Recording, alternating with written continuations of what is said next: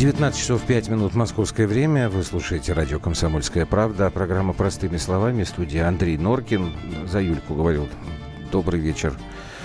А Москва, здравствуй, Россия. По уважительным причинам, но, к сожалению, отсутствует сегодня в эфире а Юлия Норкина. Я постараюсь ее заменить. Не то, что я сам с собой буду спорить, естественно, но вот те, кто пишет нам всегда в WhatsApp и Viber, плюс 7 967 200 ровно 9702, Юля всегда права ну, я буду как-то более взвешенным, да, как-то постараюсь компенсировать. А у нас сегодня два часа в эфире и три темы. А в 19.30 я не знаю, что происходит с нашими футболистами, то ли дурной пример заразителен, только еще что-то. Это будет не столько про Кокорина и Мамаева, но и про них тоже. Там Тарасов 15 миллионов рублей алиментов должен, Глушакову грозит арест, потому что он деньги спрятал при разводе. Там у Крыльев Советов футболистов за рулем поймали там, пьяными. В общем, как-то что-то с футболистами нашими стало происходить ненужное. 8 часов мы с вами будем следить за разрастающимся церковным кризисом на Украине. И, возможно, какие-то появятся у нас новости все-таки из заседания Синода.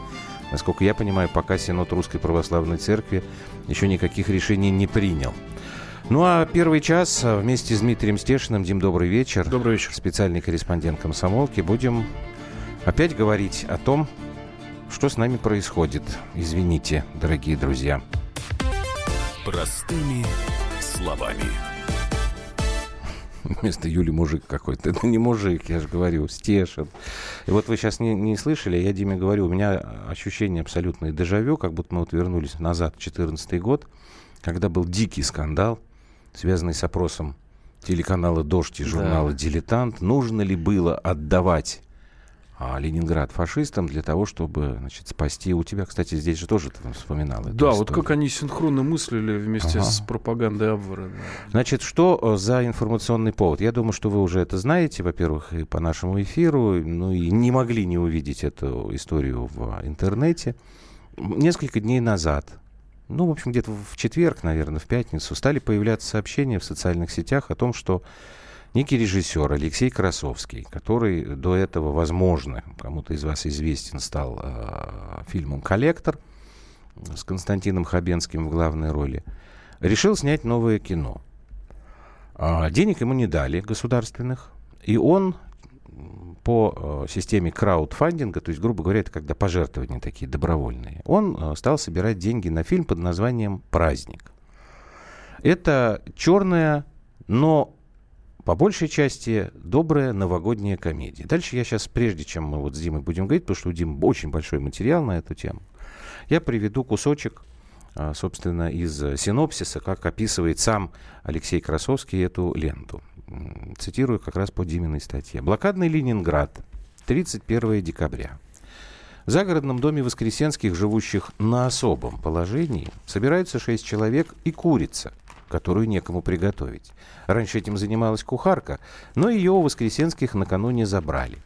Снаружи наступили тяжелые времена, да и внутри ситуация тоже нелегкая. Младший сын привел голодную девушку, старшая дочь незнакомого мужчину, за которого собирается замуж. До Нового года остались считанные минуты, а количество проблем растет снежным комом. Конец цитаты. Насколько я понимаю, денег собрали пока 127 тысяч рублей, правильно? Ну, кто-то дал деньги. Фильм вот. закончен они, они сняли, да, насколько я понимаю, фильм они сняли. Дальше там по технологии, я не знаю, Озвучка. Озвучка, озвучка там, да. Потом, когда все это закончится, картина должна получить прокатное удостоверение, и тогда, значит, мы все это сможем посмотреть. А, известные актеры в ней принимают участие. Алена Бабенко, Павел Табаков, Ян Цапник. Я несколько видел фрагментов в Ютьюбе, то, что выкладывается. Ну, там вот такой разговор, э, например, там мать с сыном, вот как раз Бабенко играет. Мать говорит, ты там своей головой думаешь, кого ты привел, весь город голодает, как я могу сейчас все это поставить на стол? И об этой девушке там ты думал, потому что она там худая, как тростинка, что с ней будет, если она... То есть вот такого уровня... Странная комедия. комедия. Вот. Но на самом деле все это гораздо серьезнее выглядит, чем глупость какая-то. Дим, давай так. Давай начнем с этого режиссера, а потом перейдем к твоему материалу и будем вот это вот разбирать все. Давайте мы послушаем, собственно, самого, самого Алексея Красовского. Там полминутки он объясняет, что это за кино, для что чего мы не так поняли. Задумал. Да, может быть, мы что-то не поняли. Это блокадный Ленинград, семья, живущая на особом положении. То есть у них к празднику Нового года все готово. Стоит огромная елка, наряженная красивыми игрушками. На столе скоро будет курица и шампанское. Неприятности начинаются, когда в доме появляются двое незваных гостей, одна из которых очень голодные. Да, это история про людей, которые даже в самые неприятные, трудные, тяжелые для страны времена умудрялись жить лучше всех. Вот, значит, давайте тогда по порядку. Дим, значит, вот нам уважаемый режиссер говорит, что умудрялись жить лучше всех. Давай так. В 90-е, может быть, даже и чуть-чуть раньше у нас стало э, постепенно так внедряться вот эта вот история про то, что э, в Ленинграде, в блокадном, действительно были э, люди разные. Одни жили так, вот как мы знаем, а другие жили очень даже хорошо. Угу. Ну, так бывает всегда. А, вот как, как я писал про спекулянтов, которые нажились в блокаду, мы узнали только, когда были начали вскрывать архивы. Сначала НКВД, КГБ где-то в 60-е вот стали писать. Вот блокадная книга Гранина вышла, если uh-huh. я не ошибаюсь. Там была вскользь затронутая тема. Потом вышла книга Гаррисона Сулсбери. А, а, Нью-Йорк Пост, кажется, журналист, который проработал, прожил, ну, практически всю блокаду он прожил, видел своими глазами. У него уникальные, конечно, зарисовки. Нельзя сказать, что он был русофилом, но относился к Советскому Союзу с большим уважением. А, все истории про расстрелянных э, спекулянтов мы узнали как раз, когда уже их прислонили к стенке, uh-huh. оформили дела. Э, про людоедство оно было, это никто не отрицал. Я как человек, выросший в, Ли, в Ленинграде, Петербурге, который до сих пор на себе, кстати, хранит uh-huh. печать блокады, я очень много общался с блокадниками. А у и... Гранина, кстати говоря, в самом начале блокадной книги он как раз рассказывает про эти... Я много лет снимал комнату у бабушки блокадницы Анастасии Царство Небесное. Не мог никак забелить потолок. Все время вот побелил, через месяц начинает чернота оттуда лезть. Я говорю, Анастасия Осиповна, что происходит? Она говорит, так буржуйка здесь стояла всю блокаду в этой комнате. И вот так там все в городе. А, ну, может быть, война-то уже давно позади осталась. Но я, например, хлеб не могу просто так выбросить. Хотя живу уже давно mm-hmm. в Москве, 13 лет. Я не могу, когда дома нет хлеба. У меня начинаются ломки вообще, как у наркомана. А жена вот прекрасно это понимает, знает о моей таком психическом выверте. Просто молча выбегает в магазин, покупает мне хлеб. Вот. Это все, я считаю, вот это отпечатки вот этой трагедии, которая была когда-то. И как метко заметил вот Стилавин, да, коллега наш, а, в одном предложении не должно быть слов блокада и комедия. Ага. Даже близко. Я не знаю, что хотел сказать этот режиссер Красовский. Я посмотрел э, кадры из фильма трейлер. Я видел, что ни декораторы, ни историки этот фильм не это консультировали. Да, это, никто даже не заморачивался видно. над какой-то Нет, с точки зрения даже какой-то визуальной исторической правды, во время блокады Ленинграда, ну, вообще-то, знаете, существовало, э, существовал серьезнейший запрет на свет квартирах, потому что ну, ночью нельзя было со светом сидеть. Да, Здесь вот если посмотреть, не было да, в этот ну, во-первых, и не ну, ну, слушай, тут, тут же в загородном доме. Тут ну, же, у них там генератор Honda люди, стоял. Тут же люди, которые ухитрялись жить лучше других. И тут начинается вот очень интересный момент, потому что, на мой взгляд, это опять э, какая-то попытка убедить нас в том, что э, мы все это люди второго сорта, а всегда во все времена есть какие-то вот сверх какие-то, вот интеллектуальные элиты, как их сейчас называют. Да? И именно из-за них мы живем так плохо. Ну да, может быть и так. Просто ведь смотрите, здесь в этом фильме существует некая э, историческая подоплека. Если вы когда-нибудь слышали о дневниках Николая Рябковского, вы тогда сразу догадаетесь, о чем идет речь. Если вы не слышали, что это такое, вот сейчас как раз Дима вам после паузы расскажет, и мы с вами продолжим вот это вот все разматывать, потому что, конечно, сейчас идет дискуссия, кто-то говорит, там руки выдернуть, в задницу воткнуть, а кто-то говорит, нет, это художник, он так видит. Ну, сами знаете. Давайте продолжим после паузы.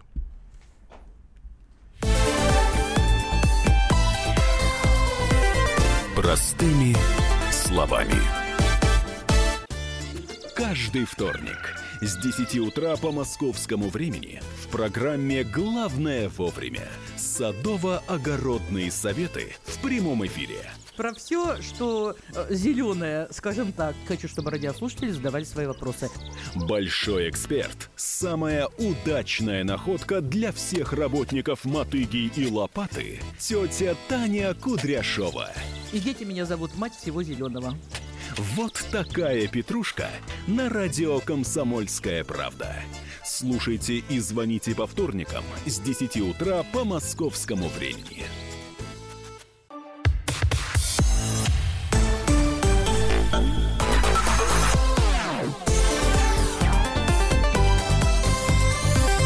Простыми словами. Итак, Андрей Норкин и сегодня вместе со мной этот час Дмитрий Стешин, специальный корреспондент «Комсомольской правды». Мы говорим о фильме «Праздник», который уже снят, но пока еще не закончен. Это черная комедия о блокаде Петербурга, которую снял режиссер Алексей Красовский. Остановились мы на том, что в основе этого фильма лежат так называемые дневники Николая Рябковского. Дим, чуть подробнее тогда про них. Да, это интересные дневники. Я просто прочту цитату. Они написаны бывшим инструктором э, отдела кадров горкома ВКПБ, который три месяца почему-то болтался остался в блокадном Ленинграде на иждивенческих карточках. Иждивенческие карточки, давайте будем честны, это верная смерть как бы в тот период. А потом его все-таки приняли на работу, или он обратился, и его пытались откормить а, в столовой Смольного, прикрепили к столовой Смольного, но опровергая миф да, о зажавшихся партийных чинушах, сидящих ага. смольных, его он не смог откормиться в этой столовой. Тогда его перевели в специальный стационар. Эти стационары для реабилитации дистрофиков появились, вот как стало чуть полегче со снабжением, э, в январе 1942 года.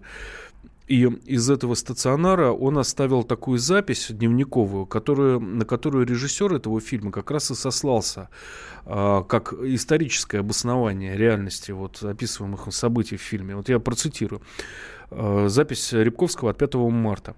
Три дня я в стационаре горкома партии. Каждый день баранина, ветчина, кура, гусь, индюшки, колбаса, рыбная лещ, салака, корешка и жареная, отварная и заливная.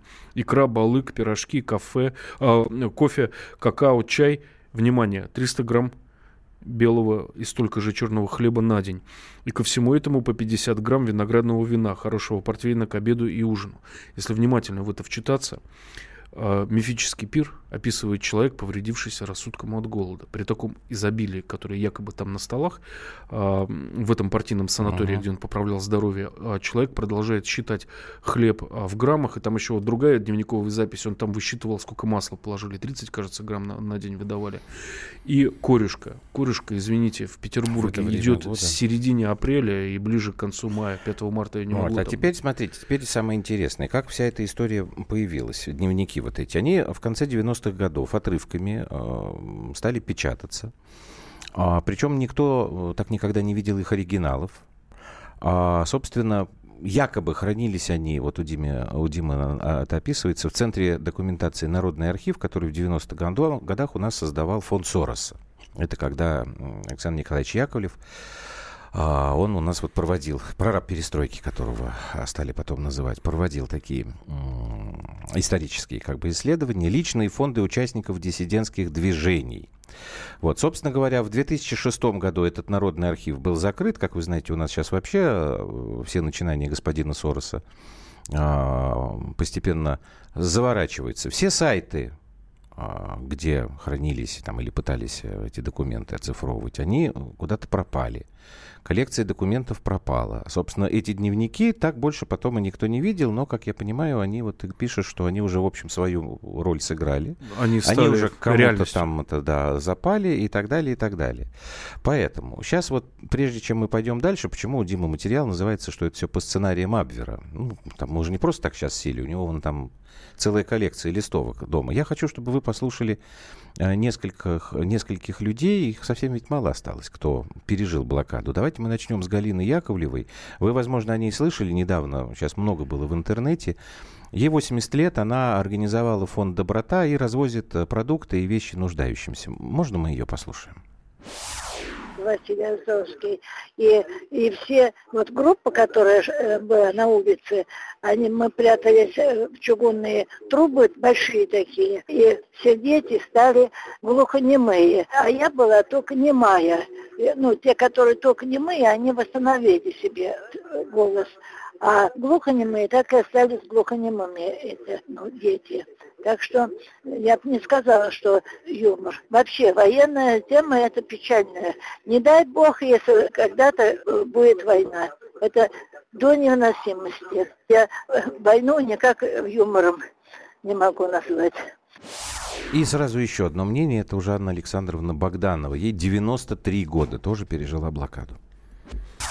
Шутки плохие кто шутит, вот его надо и посадить на этот паек, и пусть он посидит, и тогда шутки у него отпадут. Перед Новым годом, вот 42-м, не давали никаких, ну не было продуктов. И мы целую неделю перед Новым годом стояли в очереди круглые сутки. И мы занимали очередь, и кто как. То двое стоят, двое пойдут домой погреться. А когда 31 декабря нам выдали все продукты за целый месяц, хлеб нам давали, конечно, каждый день, а продуктов целый месяц не было. Вот у нас действительно был праздник. Но какие продукты? Там же мелочь, крупа. А вот кто праздновал, ну это, наверное, большие люди, которые имели что-то. Так вот, я к тому, что а шутки ли это? Вы, конечно, можете меня обвинять и Диму в чем угодно. Тут у нас уже более чем достаточно таких всяких обвинений. Тем не менее, вот расскажи, пожалуйста, при чем здесь Абвер, да, и вот этот разговор замечательный с одной из наших коллег, который у тебя был да, несколько да, лет назад.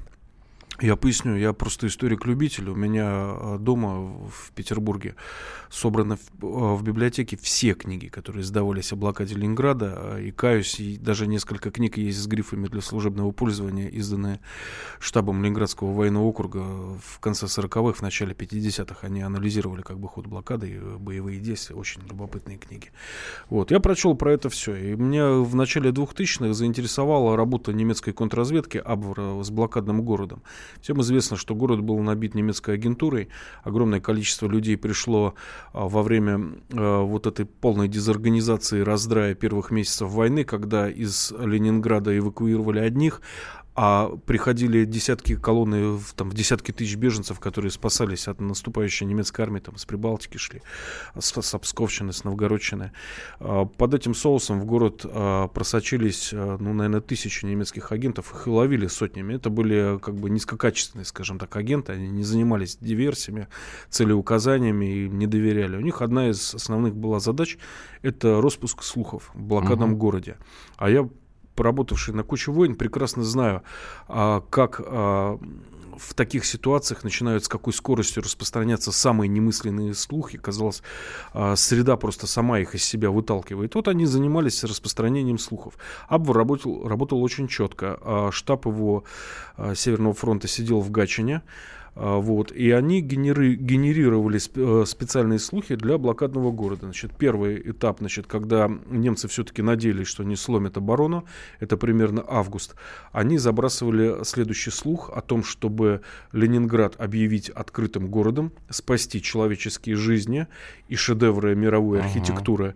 А, передать американцам и англичанам в аренду на 10 лет, Рузвельт уже согласился. Я вот цитирую дословно то, что шло в немецких передачах, в листовках, в фальшивых газетах «Правда», которые они сбрасывали над городом. Тысячами сбрасывали эти газеты, набранные шрифтами «Правда», «Известий». Ничего не напоминает вот как бы дискурс на э, радиостанции «Дождь», да? Ну, там было ровно это. Прямо вот одна и та же методичка. Потом они, значит, в сентябре, когда стало понятно, что лобовой э, штурм города немцы не потянут, они стали работать э, с женщинами.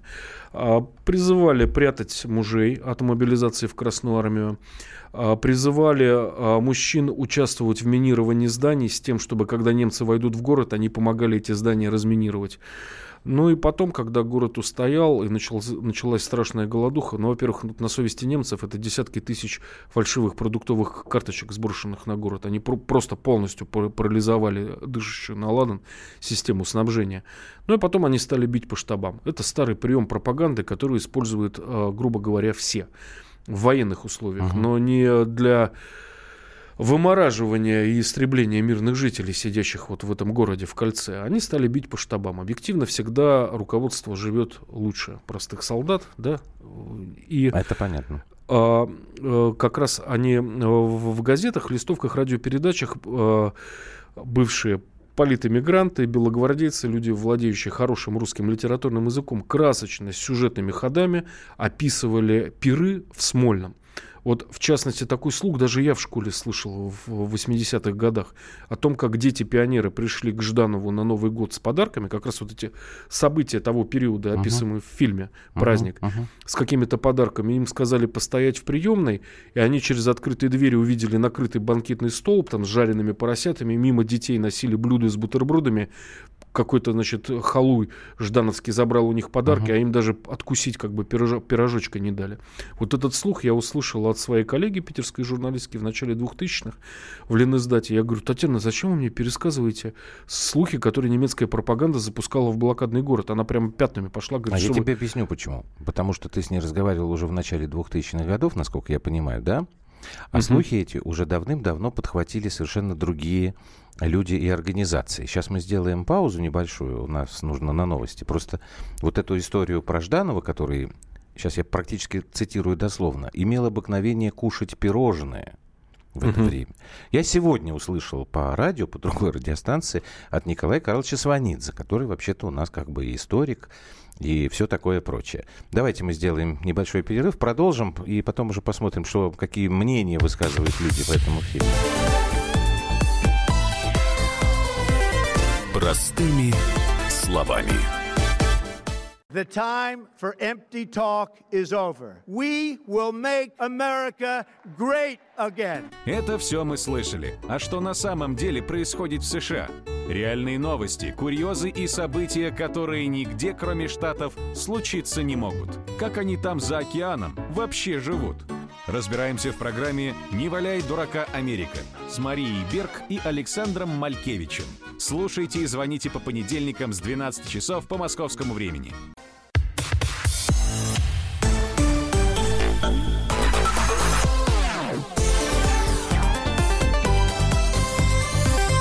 Простыми словами. 19.32 в студии программы «Простыми словами» сегодня Дмитрий Стешин. Мы пока еще все-таки находимся в таком историческом сегменте нашей беседы. Ну вот тут просто уже тут пишут нам а, плюс 7967 200 ровно 9702 про фотографии, где для Жданова и прочих ленинградских руководителей специальный цех выпускал, о, выпекал ромбабы и прочие вкусности. И Можно я объясню, да, что это да, было? Да. А, при крупных магазинах, работающих в блокадном Ленинграде, а, были кондитерские отделы, где за те же самые карточки и какую-то там копеечку отстояв гигантскую очередь, можно было купить эту чертову ромбабу и себя побаловать. Были магазины, которые работали от э, российского отделения Красного Креста, для которых тоже выпекались эти чертовы ромбабы и венские пирожные. Но в этих магазинах также по карточкам можно было приобрести вот эту кондитерскую продукцию, но для этого еще нужно было иметь предписание от врача или от врачебной комиссии, что тебе это требуется там, для борьбы с дистрофией или там, поправки сил. Это все продолжалось до появления, вот массового появления стационаров, где дистрофиков пытались откармливать, а потом уже начали их эвакуировать через дорогу жизни. И действительно существовал такой цех. Но Жданов не мог питаться этими ровыми бабами потому что у него был диабет. Ему врачи запретили, он не ел сахара. Для него это смерти было подобно. Кстати, он умер в 48 году после третьего инфаркта. Два инфаркта он получил блокаду. 52 года ему было. Я только добавлю, вот как раз ты упоминал Гаррисона Солсбери, американца, да. который работал. Вот его описание тоже в материале в этом вы можете найти. Как он описывает Жданова, почему-то наши нынешние либеральные историки это предпочитают не замечать. От бесконечного курева обострилась давняя болезнь, астма. Он хрипел, кашлял. Глубоко запавшие угольно-темные глаза горели. Напряжение испещрило его лицо морщинами, которые резко обострились, когда он работал ночи напролет. Он редко выходил за пределы Смольного даже погулять поблизости. Конец цитаты. То есть, есть у меня некое представление. А, то, что происходило, делится на две части. Для наших либеральных э, коллег, интеллектуальной элиты, неважно, что они представляют, там политику, шоу-бизнес или так далее, так далее то, что им кажется правильным, даже если это основано на э, листовках там, абверовских, на фашистских, да, это правильно. То, что происходило на самом деле, но не укладывается в их парадигму, это неправильно. Вот э, блестящая иллюстрация у меня, вот я помню, когда только-только начинались э, американские крики по поводу того, что мы вмешались в наши выборы, я послушал, э, что-то там Господь меня решил наказать за что-то. Эхо Москвы попал на программу с Евгенией Марковной Альбац. Ее угу. спрашивают, а вот вы как думаете, Евгения Марковна, у вас такой большой американский опыт, мы могли вмешиваться в русские, э, в американские выборы? Она говорит, ну что вы, куда там Россия может вмешиваться? И ведущий говорит, а вот э, американская газета такая, да, американская газета раз написала, значит, это все. Но теперь начинается другая история. Вот здесь же нам тут тоже задают вопросы. Вот Алиса Фрейндлих, ее семья пережила блокаду. Совершенно верно. Девочкой она, собственно, была. Н- нельзя разве снимать? Можно. Но сначала давайте послушаем, а что говорят нам сейчас по поводу вот этого еще недоделанного фильма «Праздник». И вы знаете, я предлагаю начать непосредственно с петербуржцев. А, историк Лев Лурье, он объясняет, что... А, Люб нашла его, да, вот. Он объясняет, что юмор помогал э, людям выживать. Это, наверное, правда. Давайте мы э, послушаем господина Лурье более полный вариант его заявления. Во-первых, есть фильм «Комедия о войне», во-вторых, в самых страшных блокадных книгах, типа книг Шефнера, всегда есть что-то, что помогало людям в блокаду выжить. Если бы этот ужас без конца не сопровождался какими-то чуть более мажорными элементами, то количество умерших было бы еще больше, чем миллион человек. Кроме того, для меня мне омерзителен значит, шум вокруг э, фильма Красовского, э, которого никто абсолютно не видел. Надо бы да, уже дождаться и потом поговорить. Сколько я понимаю, это опытный кинематографист, э, культурный человек, христианин. И я не ожидаю от него никаких нарушений правил общественного приличия. Так, и Меня давайте... вот всегда да. вот поражает шизофрения нашей либеральной общественности. С одной стороны, они кукарекают о миллионах лично расстрелянных Сталином. С другой стороны, по их словам, в блокадном воюющем городе, замерзшем и мертвом, а, какие-то лукул, лукуловские э, пиры uh-huh. и, значит, жрут в три горла. Партийцы, значит, выбрасывают, как у Жданова местные жители якобы собирались возле его дома на помойках, собирали а, корки от апельсинов и заваривали их. Жданов всю войну вообще-то прожил в Смольном, никуда оттуда не выходил, спал во флигеле, либо у себя в кабинете. Либо там, там ему привезли э, псковские партизаны персики на обозах, видно, сорвали, там, я не знаю, где-то под Псковом был большой урожай персиков, 20-градусный мороз, их довезли месяц везли, этот обоз шел к Новому году блокадным детишкам. Вот. И как это совместить в одной вот либерально-прозападной голове, я не знаю. Ну, я не знаю. Мне тоже это трудно объяснить. Хотя, когда вот мы обращаемся, вроде это действительно люди не... Ну, я не могу как-то осуждать Олега Басилашвили. Не по сеньке шапка. Но я согласиться с Олегом Валерьяновичем тоже не могу. Мне не очень понятно, почему а, здесь мы э, все, все, все слышим о том, что давайте мы сначала посмотрим, а потом, значит, вынесем свой какой-то вердикт. Я не хочу, чтобы это вообще даже снимал, чтобы в голову приходило людям, которые занимаются произведениями там, искусства, творчеством, творить на такие темы. Давайте мы Олега Басилашвили послушаем. В данном случае никто из вас, и я в том числе, не читали сценария, не слышали конкретно режиссера, не знает, о чем будет фильм, о блокаде. Что значит черная комедия, тоже никто не знает. Но мы единогласно начинаем чего-то обсуждать. Пусть снимет картину. Если она покажется нам оскорбительной для памяти погибших в блокаду, существует суд, существуют штрафы, существуют определенные санкции. В Конституции Российской Федерации написано, что художник имеет право на любую форму самовыражения. О чем мы спорим сейчас? И почему мы придаем этому такое гигантское значение? Только потому, что написано слово «комедия».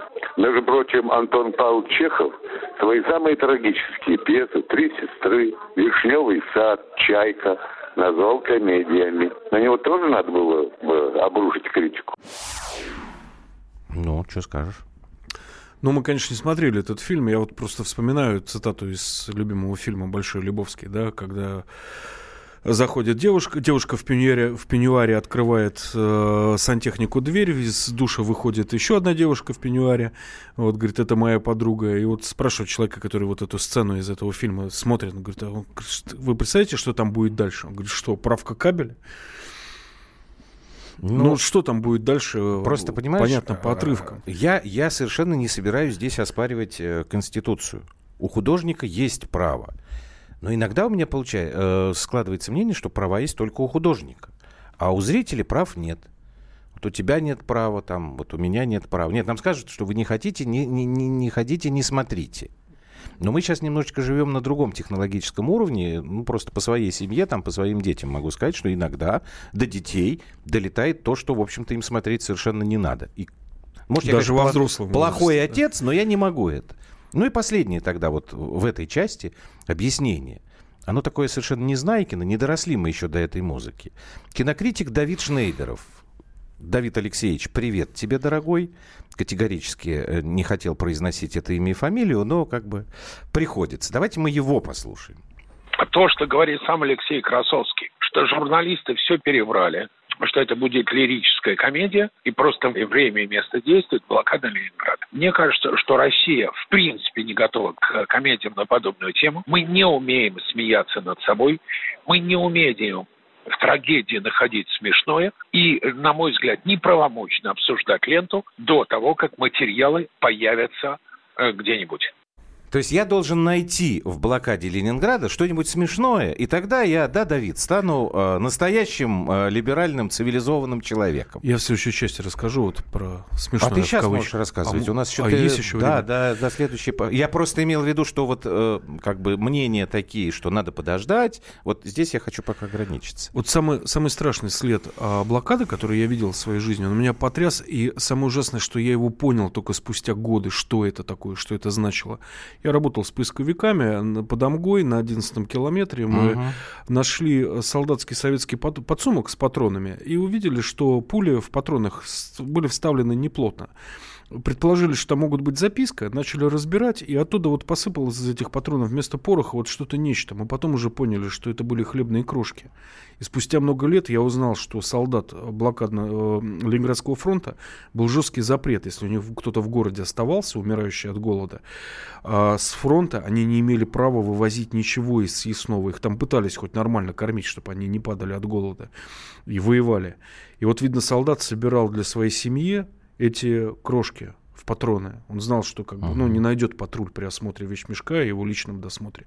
Эту еду очень жестко досматривали, прежде чем отправляли в город.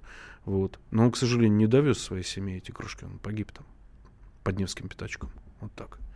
Ну, поэтому я не очень понимаю. Может быть, мы, конечно, какие-то Устарелые? Мракобесы, да, устарелые, но мне кажется, что находить смешное, вот ставить себе задачу находить смешное во всем, нам говорят, ну вот же были комедии, знаешь, какие приводят же примеры? Бой идут одни старики, комедия. Женя, Женечка и Катюша, комедия. И беско- это самое, беспокойное хозяйство. Ну, Вот, пожалуй, единственная чистая комедия из них, где, в общем-то, там и фашистов-то никаких не было, а был этот э, тыловой аэродром, где Жаров, Целиковская, по-моему, там играли, они э, картонные самолеты там отвлекали врага. А знаешь, у Ну, меня бабушка, которая от Сталинграда до Франкфурта на Одере дошла зенитчицей, она не любила вот эти комедии, которые в 70-х появилась, не любила страшно, она не понимала, как... А я же смотрел... Нет, вот- бесконе... Фу, бесконе- Беспокойное хозяйство появилось э, совсем-совсем давно. По-моему, даже чуть ли не во время войны. Врать не буду. Но это была как раз необходимость, когда нужно было поддерживать. Э, я в 6 понял, да. часов вечера после войны тоже во время войны В появилось. 70-х пошел А вал. в 70-х уже была Летняя поездка сержанта Ой, нет, Цибули, вот это- это жесть какая-то это- вообще это жуткая. я Три поляка, грузин и собака. Бабушка, которая прошла Польшу, да, она так посмотрела, говорит, ну да, примерно так они и воевали, и ушла обратно на кухню. Вот, но тем не менее, когда вот нам говорят, что можно же снимать по-другому, я, честно говоря, ничего не знал про... А, минута у нас осталась, тогда не успеем. А, несколько лет назад был сериал «Линия Марты» называется. Главную роль как раз исполняла там Алиса Бруновна Фрейндлих. И давайте мы сейчас после паузы а, мы дадим вам послушать то, что говорил режиссер вот того сериала. Как они это снимали. Хотя там был тоже и художественный вымысел, ну, действительно произведение искусства. Но почему а, ни- никого это не задевало? Да, сейчас прерваться можем уже тогда, Люб? 30 секунд уже? Ну, давай, чтобы нам потом не резать. Ага, спасибо.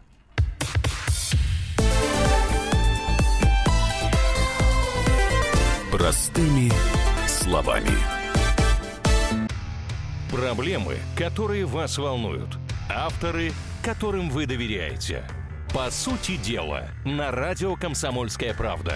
Дмитрий Потапенко По пятницам с 7 вечера по московскому времени.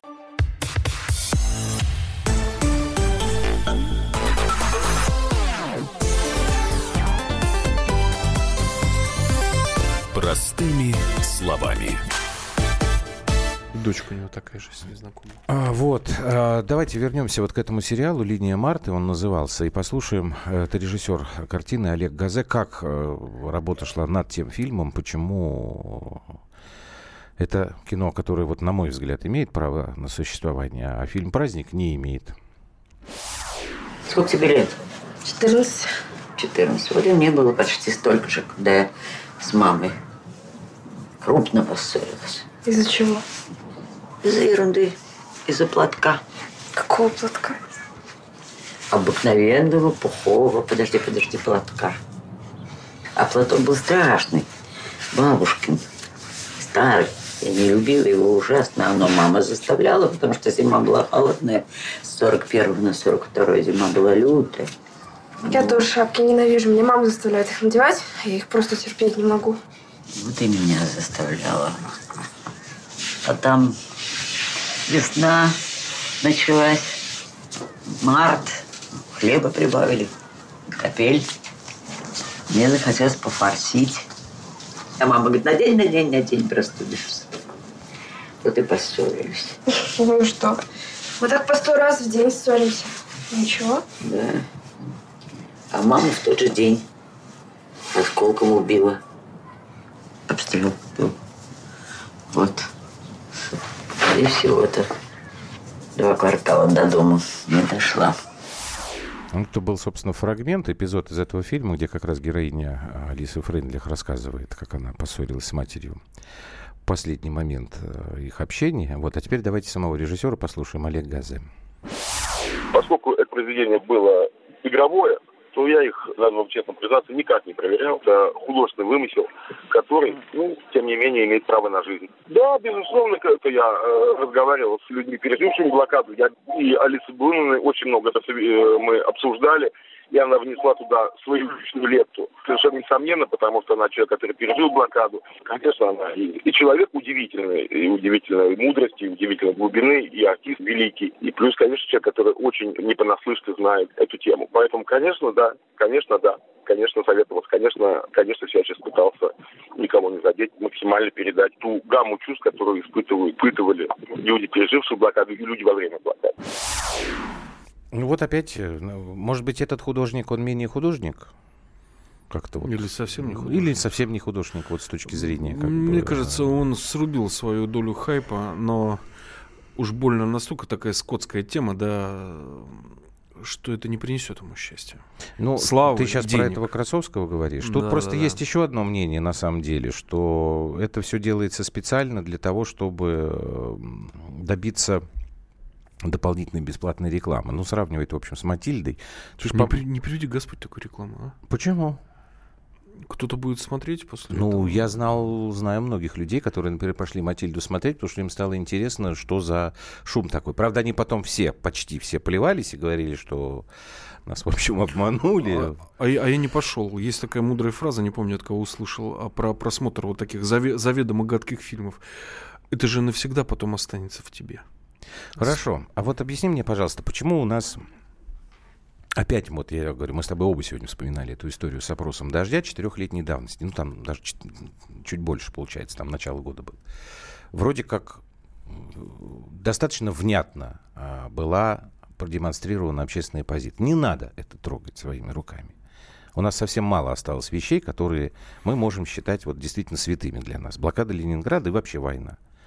Опять, вот прошло время и опять начинается. Вот это ты как можешь объяснить? Что за парадокс такой? Это работа с окошками Авертона, известная тема. Еще в 60-х гомосексу- гомосексуалистов э, в Англии лечили электричеством, а сейчас попробуй сказать, что он гомосексуалист, и посадят, отправят лечиться электричеством тебя, Тебя. а не его. Да. Мгм. Вот и все, вот э, как бы раздвинуто окно Авертона. Вот они потихонечку, да, в 14-м до что-то вбросил, потом еще что-то.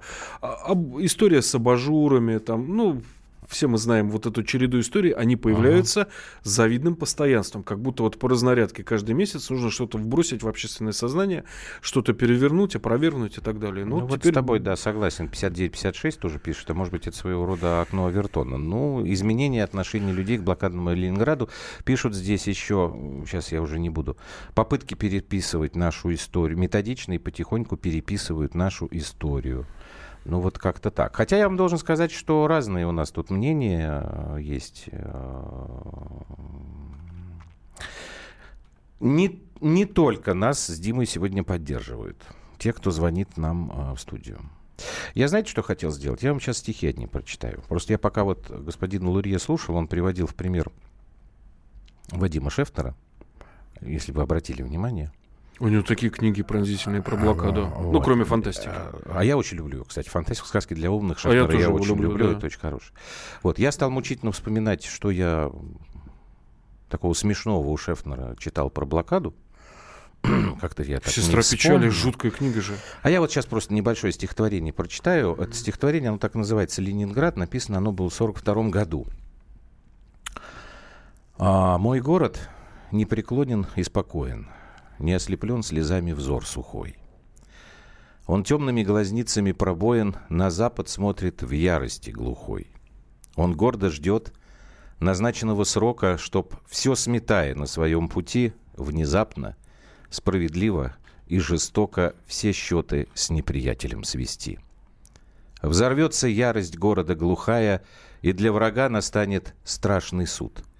И с мест дома сорвутся, громыхая — и в наступление улицы пойдут. Все в бой пойдет, чтоб отомстить за муки. Каналы хлынут через берега, и, протянув обугленные руки, пойдут деревья задушить врага. И в бой всесокрушающий победный, тяжелыми доспехами звеня, за Пулково помчится всадник медный, пришпоривая гордого коня — и в грохоте, и в скрежете металла, по всем проспектам промелькнув за миг, от площади финляндского вокзала Курицку устремится броневик. Все каменное, медное, живое, все в бой пойдет, когда придет пора. И танки, зло и напряженно воя, и пехотинцы с криками «Ура!» Так будет смят врага бетонный пояс, и мы с боями двинемся вперед — из каждого вокзала бронепоезд по направлению к западу пойдет. Вот такой стихи, вот такие стихи он их в 42 году написал. Кстати говоря, и книжки издавал, и в 43 году у него вторая книжка вышла. Вот получается, понимаете, что не закончился ни хрена этот бой. Да, и война не закончилась. И война не закончилась. Раз итоги для кого-то не очевидны этой войны, мне так кажется. Я же пережил что-то подобное, когда вот полтора месяца мы в, в, в осаде в Славянске сидели. Я чуть-чуть mm-hmm. немножко понимаю. А ты видел, что тебя пишут? А что мне пишут? А вот что ты э, этих самых убийц террористов защищал, донецких, а теперь сидишь, топишь за бабушек из э, блокадного Ленинграда. А ко мне в Славянске люди подходили к нам с Сашей Коцем и говорили, ребята, mm-hmm. а почему вы без бронежилетов? Мы говорим, да жарко, мы в гостиницах сбросили, вроде пока сейчас тихо, там город же все время обстреливали. Говорит, наденьте, если не вы, а нас тут уже давно бы передушили бы и передавили бы. Ну, что делать-то? Вот ты знаешь, я посмотрел, я не нашел. А, у нас просто с Димой был в паузе спор. Э, я говорю, что нет у нас такой статьи, а Дима говорит, что вроде как должна быть. У нас есть о как это, реабилитации нацизма. А вот здесь, вот я, честно говоря, не очень понимаю, вот как это можно юридически да, на самом деле, иск от организации блокадников за, или детей блокады, их множество в Петербурге. Вот это как раз сейчас как бы живое такое активное Даже если этого кино поколение. еще нет? В принципе, да, не допустить выхода на экран. Потому что все равно у нас уже как бы в, в прессу это все пошло, и это уже вызвало определенную общественную реакцию. Мне кажется, здесь оскорбление чести и достоинства. Разумеется, никого в тюрьму сажать не надо. Нет, это за понятно. слова. А вот э, в, в штраф катить можно. Меня единственное, что, конечно, а, радует, это то, что, э, знаете, вот когда у нас периодически возникали такие споры какие-то, приходилось что-то обсуждать, говорили, а зачем государство само выда- выдает деньги на подобные вот спектакли, фильмы? Вот в данном случае Перестало давать. государство не давало. И даже, он- они же хотели, по-моему, полтора миллиона собрать. Да. Вот, значит, а собрали 127 тысяч, хотя им этого хватило на, по крайней мере, съемку. Может быть, все-таки как-то процесс э, пошел, и не будет у нас больше таких поводов. Потому что дикая, конечно, совершенно история. На мой взгляд, просто дикая. Я не понимаю, что с людьми происходит. Ну, уже хоть какой-то прорыв. Не Министерство культуры дало деньги на комедию про блокаду праздника. Слава богу, что-то, наверное, может быть, меняется. Спасибо тебе большое. Дмитрий Стешин, специальный корреспондент «Комсомольской правды». Это программа «Простыми словами». Я сегодня, к сожалению, один. Юля по уважительным причинам отсутствует. Сейчас мы делаем перерыв на новости. Потом у нас, ну, в общем-то, в каком-то смысле тоже схожие темы. Я напоминаю, что сегодня проходило заседание Синода Русской Православной Церкви. Должны были как-то отреагировать на последние события вокруг э, украинской автокефалии. Вот эта тема у нас э, первые полчаса. И потом Андрей Вдовин придет, спортивный обозреватель комсомолки. И мы с Андреем попробуем понять, что вдруг стало происходить с нашими замечательными журналистами. Ой, господи, журналистами. Футболистами, прости, господи.